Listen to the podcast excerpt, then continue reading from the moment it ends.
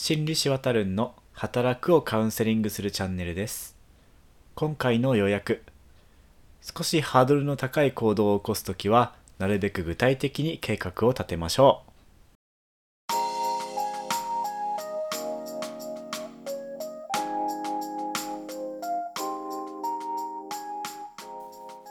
皆さん1週間お疲れ様でした。公認心理師臨床心理師のわたるんと申します。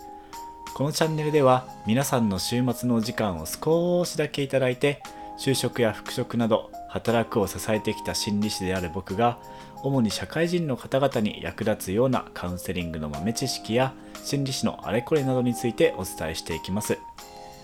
皆さんのお仕事や対人関係などなどいつもの生活を少しでも楽にしたりカウンセリングメンタルケアをより身近に感じていただいたり緩めな時間を一緒に過ごせたりできれば嬉しいなと思っています。よろしくお願いします。今回は気持ちよく大掃除をするにはスモールステップとそのコツ再びということで私事なんですけれども今大掃除の真っ最中でしてもうすぐ終わるところなんですがなかなか肉体的にきつくてですね普段運動不足なんで筋肉痛がだいぶ来てます。皆さんもこの時期ですから同じような方いらっしゃるんじゃないでしょうか。もしくはですね大掃除をしないといけないんだけどなかなか手をつけられないという方もいらっしゃるかもしれませんね。このチャンネルでは第9回スモールステップのそのコツで大掃除のような長期的なタスクをこなすためのコツについて少しお話ししたことがあるんですが今回はそれについてもう少し補足というか違う視点でお話ができればと思います。ではまず第9回のおさらいからですがそこでは何か目標に向かう時はいくつかの段階に分けて取り組みましょうとお話ししました。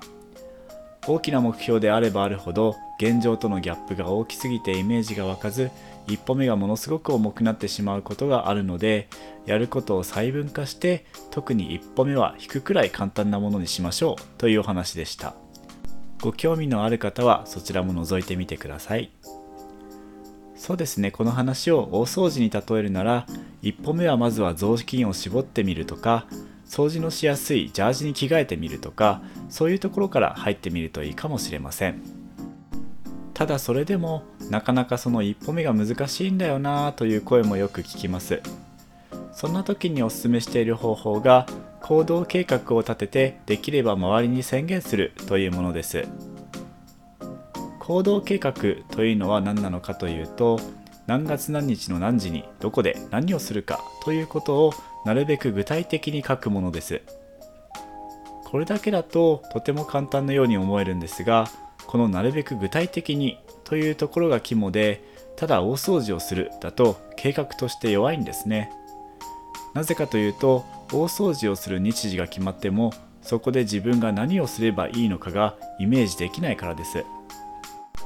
なんとなく漠然と掃除するかと掃除を始めるよりも今日はこことここをこんな風に掃除していく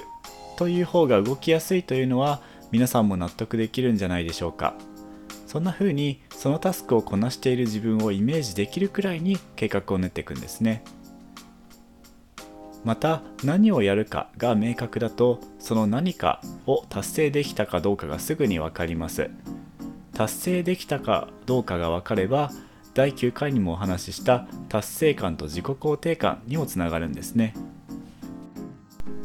逆に目標が明確でないとある程度大掃除を達成できていたとしてもここのこの辺がまだ汚れてるからダメとか